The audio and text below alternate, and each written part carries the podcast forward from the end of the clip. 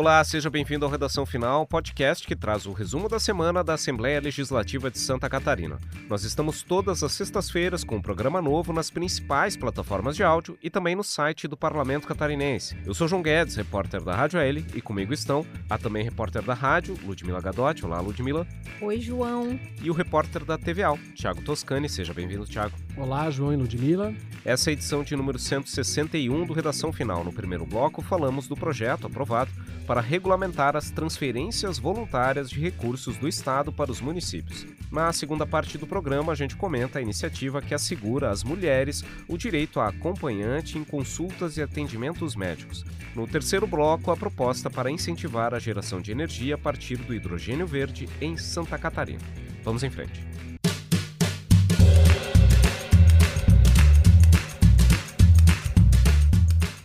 Muito bem, a semana foi movimentada aqui na LESC pelo debate e aprovação de um projeto de lei que estabelece regras para as transferências especiais voluntárias do governo do estado para os municípios de Santa Catarina. O que, que diz essa proposta, Ludmila? Então, João, o objetivo dessa proposta é viabilizar os repasses para as prefeituras de verbas do orçamento estadual que estavam programadas até o final do ano passado.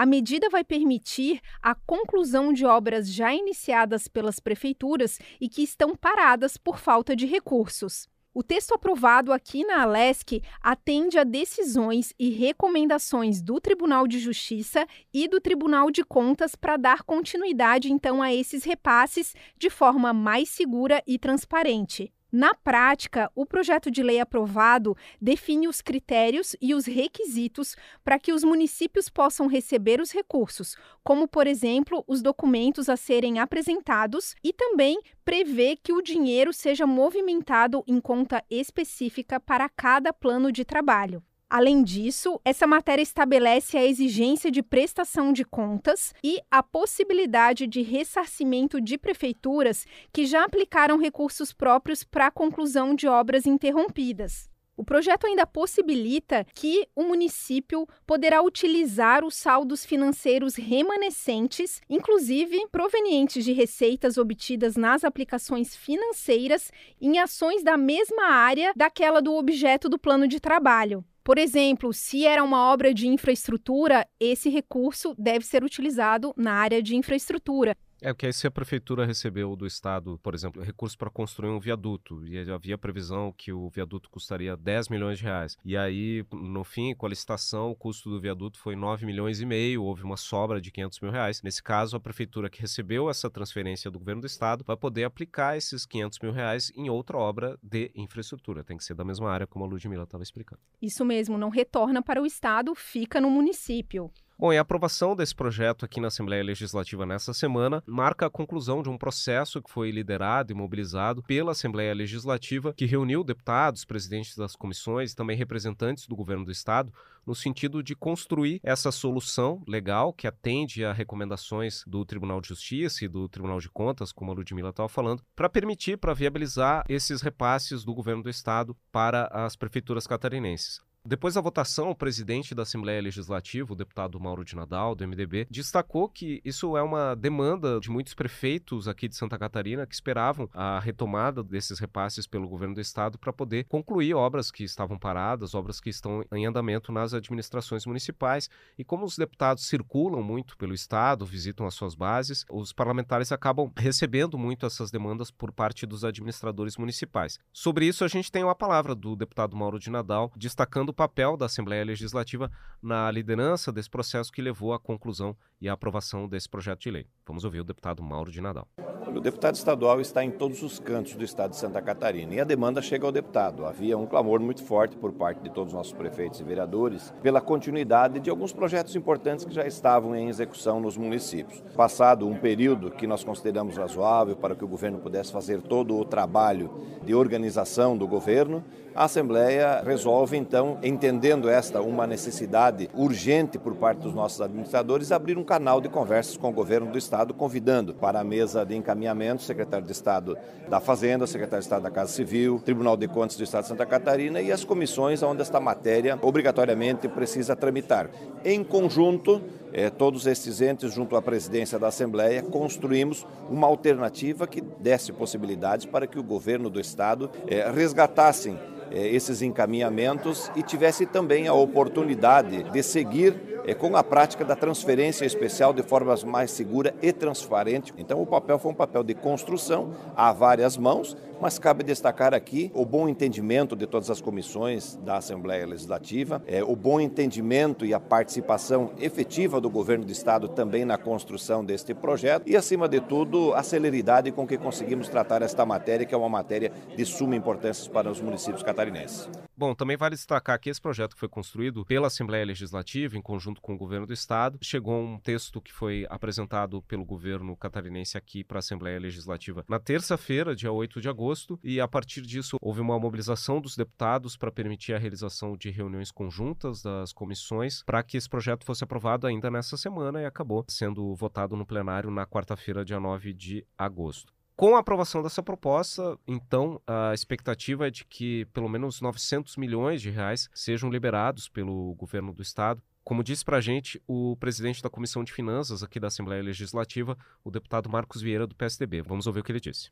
Um avanço, realmente um avanço muito grande em relação às transferências especiais é prevista no parágrafo 3 do artigo 123 da Constituição do Estado. Foi dito aqui em reuniões anteriores pelo secretário Cleveson Silver é da Fazenda e pelo secretário Solar da Casa Civil de que já tem pronto para pagamento cerca de 700 processos no montante de 900 milhões de reais e o projeto de lei aprovado na Assembleia Legislativa dará condição de desafogar, de atender o pleito de pelo menos em 700 processos, beneficiando as 295 prefeituras de Santa Catarina. Bom, está aí o deputado Marcos Vieira, do PSDB, falando sobre a expectativa de liberação de recursos para as prefeituras a partir da aprovação aqui na Assembleia Legislativa dessa proposta que trata das transferências especiais voluntárias.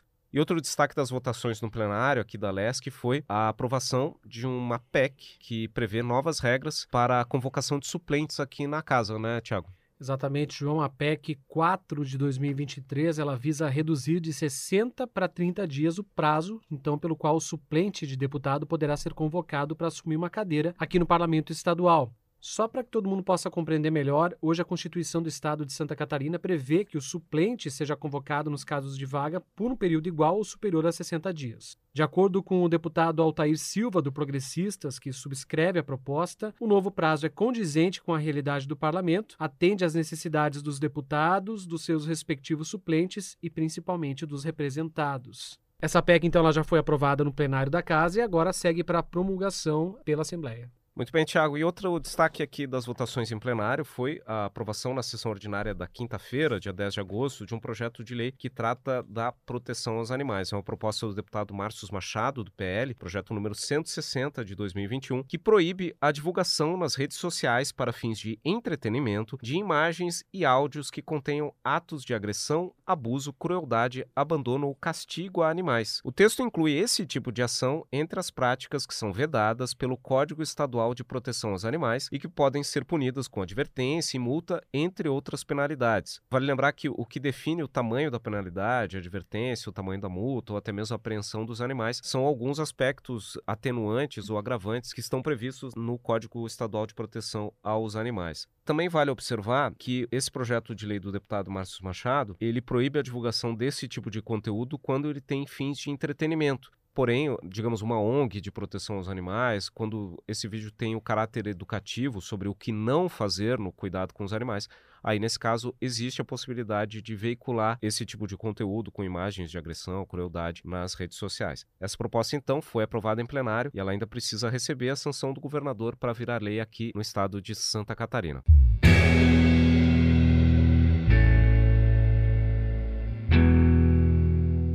Esse foi o primeiro bloco do Redação Final. Na próxima parte do programa, a gente traz mais destaques da semana aqui na Lesca.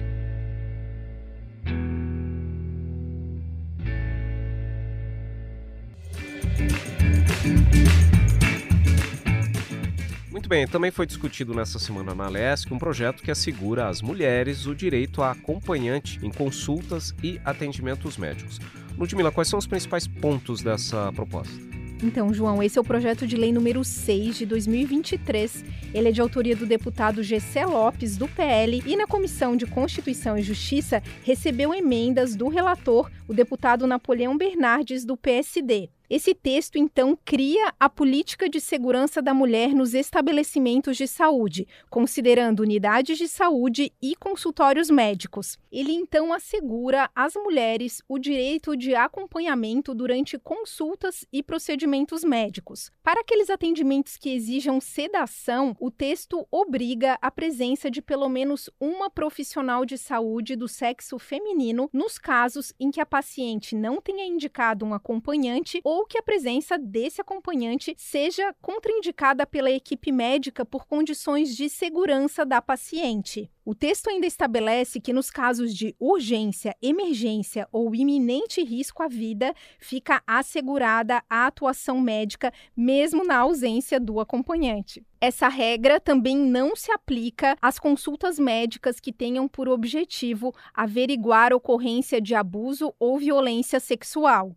A matéria ainda estabelece que as unidades de saúde e consultórios médicos deverão divulgar esse direito nas suas dependências no local de maior circulação dos pacientes. E o projeto de lei ainda estabelece uma multa para quem descumprir essa norma no valor de dois salários mínimos, que pode ser dobrada no caso de reincidência. Bom, essa matéria então passou pela CCJ e ainda precisa passar pela análise das comissões de Finanças e Tributação, Direitos Humanos e Saúde antes de chegar a plenário. Bom, e outra proposta discutida nessa semana aqui na Assembleia Legislativa é uma iniciativa do deputado repórter Sérgio Guimarães, do União Brasil, projeto número 213 de 2023, que prevê a criação do cadastro de profissionais que trabalham ou cuidam de crianças, adolescentes, idosos e deficientes. A ideia do deputado Sérgio Guimarães é que o Estado de Santa Catarina crie e mantenha um cadastro dos profissionais que atuam nesse segmento e essas pessoas, para poderem figurar nesse cadastro, elas deverão comprovar sua idoneidade por meio da apresentação de certidões de antecedentes criminais fornecidas pela Justiça Federal e pela Justiça Estadual. A proposta prevê que esse registro, a inclusão nesse cadastro, deverá ser negada no caso do profissional que tenha no seu histórico uma condenação penal transitada em julgado, ou seja, que não cabe recurso, por crimes de violência contra crianças, adolescentes, idosos e pessoas com deficiência que tenham determinado pena de reclusão. A proposta também prevê que essa inclusão no cadastro, esse registro, tem uma validade de cinco anos.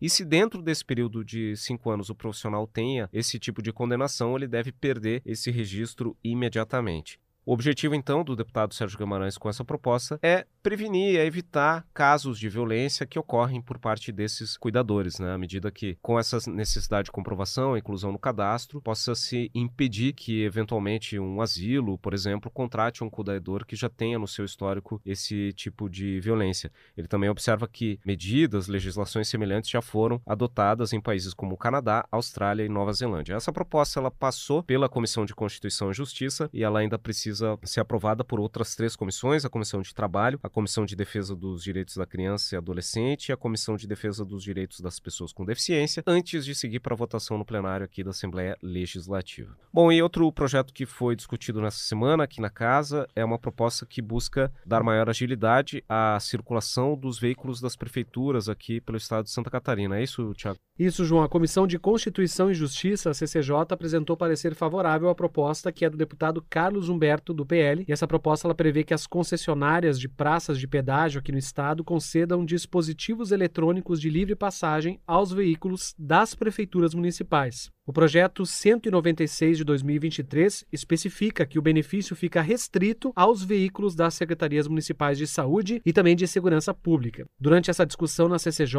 alguns deputados inclusive argumentaram que a livre passagem em pedágios para veículos em serviço ao poder público já está prevista na Lei Estadual 18.562 de 2022 e concede o benefício às polícias civil, militar e científica, também ao Corpo de Bombeiros Militar, à Secretaria de Estado da Administração Prisional e Social socioeducativa e as ambulâncias dos serviços públicos de saúde. Dessa forma, então, o projeto trataria apenas de uma ampliação do grupo que já é atendido pela legislação. Esse projeto foi aprovado então na CCJ, agora ele segue tramitando nas comissões de Trabalho, Administração e Serviço Público, de Transportes e Desenvolvimento Urbano e também de Assuntos Municipais, para depois então ser votado em plenário.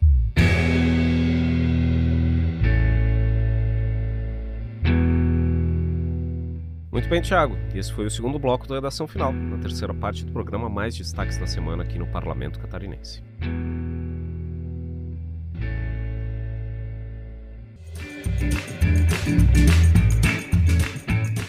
Muito bem, também está tramitando na LESC uma proposta para incentivar o uso de hidrogênio verde no Estado. É um projeto do deputado Sargento Lima, do PL, né, Tiago?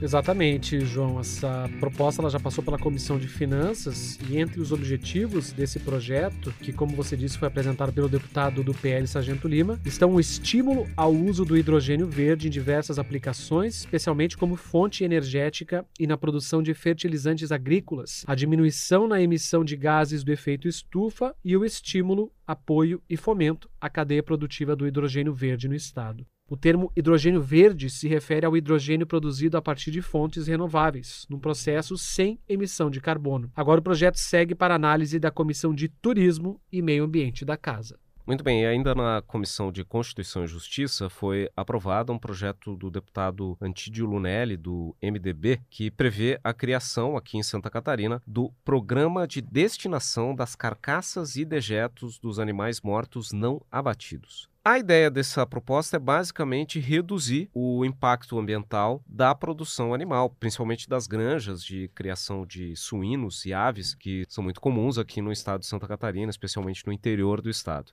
Na justificativa da proposta, o deputado destaca que vem havendo uma crescente produção desses animais aqui no estado e que é normal nessa atividade a mortalidade de animais antes mesmo de serem encaminhados para o abate no frigorífico, o que gera a necessidade de estabelecimento de processos para que os dejetos e as carcaças desses animais recebam o tratamento adequado e não causem um dano, um impacto negativo ao meio ambiente. De acordo com a proposta, a ideia é fazer com que esse tipo de rejeito seja processado por meio da utilização de biodigestores, de compostagem tradicional, de compostagem acelerada, incineração e demais meios tecnológicos permitidos, que pode, por exemplo, por meio da compostagem pode ser gerados fertilizantes para aplicação na agricultura ou mesmo com biodigestores pode ser gerada energia até mesmo para a própria propriedade rural. O projeto prevê que o poder público estadual, por meio da Secretaria de Estado da Agricultura, deve conduzir ações no sentido de fomentar a implantação desses programas, realizando mobilização, orientação e conscientização dos produtores rurais e também adotando políticas de fomento para a aplicação dessas tecnologias no agronegócio catarinense. Essa proposta, então, foi aprovada na Comissão de Constituição e Justiça. Ela ainda precisa passar pela Comissão de Agricultura e pela Comissão de Turismo e Meio Ambiente antes de seguir para a votação em plenário. E o último destaque desse episódio foi a aprovação na Comissão de Trabalho de uma proposta que trata do setor de pesca aqui em Santa Catarina, né, Ludmila? Isso mesmo, João. É um projeto que cria um programa de fomento para a infraestrutura pesqueira no estado chamado Inova Pesca SC. É um projeto de autoria da deputada Paulinha, do Podemos, e o programa proposto inclui financiamentos para aquisição, construção, conversão, modernização, substituição e adaptação da infraestrutura pesqueira. Conforme o texto, o poder público ficará responsável por estimular a mobilização das comunidades pesqueiras para que elas definam as demandas e os investimentos necessários em cada município. De acordo com a justificativa do projeto que foi apresentado em 2021 pela deputada Paulinha, o estado tinha mais de 330 localidades pesqueiras, cerca de 50 mil pescadores profissionais, industriais e artesanais e é considerado destaque nacional quando se trata do setor pesqueiro. Essa matéria, então, foi aprovada pela Comissão de Trabalho, Administração e Serviço Público e agora segue para análise da Comissão de Pesca e Aquicultura. Muito bem, lembrando que você também pode acompanhar mais novidades e destaques da Assembleia Legislativa nos nossos perfis nas redes sociais. Nós somos o arroba Assembleia SC no Facebook, no Instagram e no Twitter. E você também pode acompanhar a programação da TV da Assembleia Legislativa no canal youtube.com.br Assembleia SC. Você também pode receber as novidades do Parlamento Catarinense no seu celular por meio do aplicativo WhatsApp. Para isso, mande a mensagem sim para o número 489-9960-1127. Esse foi o Redação Final, podcast da Assembleia Legislativa de Santa Catarina. Nós estamos toda semana nos tocadores de áudio, como Spotify, Google Podcasts e Apple Podcasts, e também no site alesc.sc.gov.br barra rádio. Programa gravado no estúdio da Rádio da Assembleia Legislativa em Florianópolis, comigo, João Guedes, repórter da Rádio L, com a também repórter da Rádio Ludmila Gadotti e com o repórter da TVA, Tiago Toscani. O Redação Final tem pauta e edição de João Guedes e Ludmila Gadotti, e a gravação e edição de áudio é de Ronaldo Geller. Até a próxima. Peace.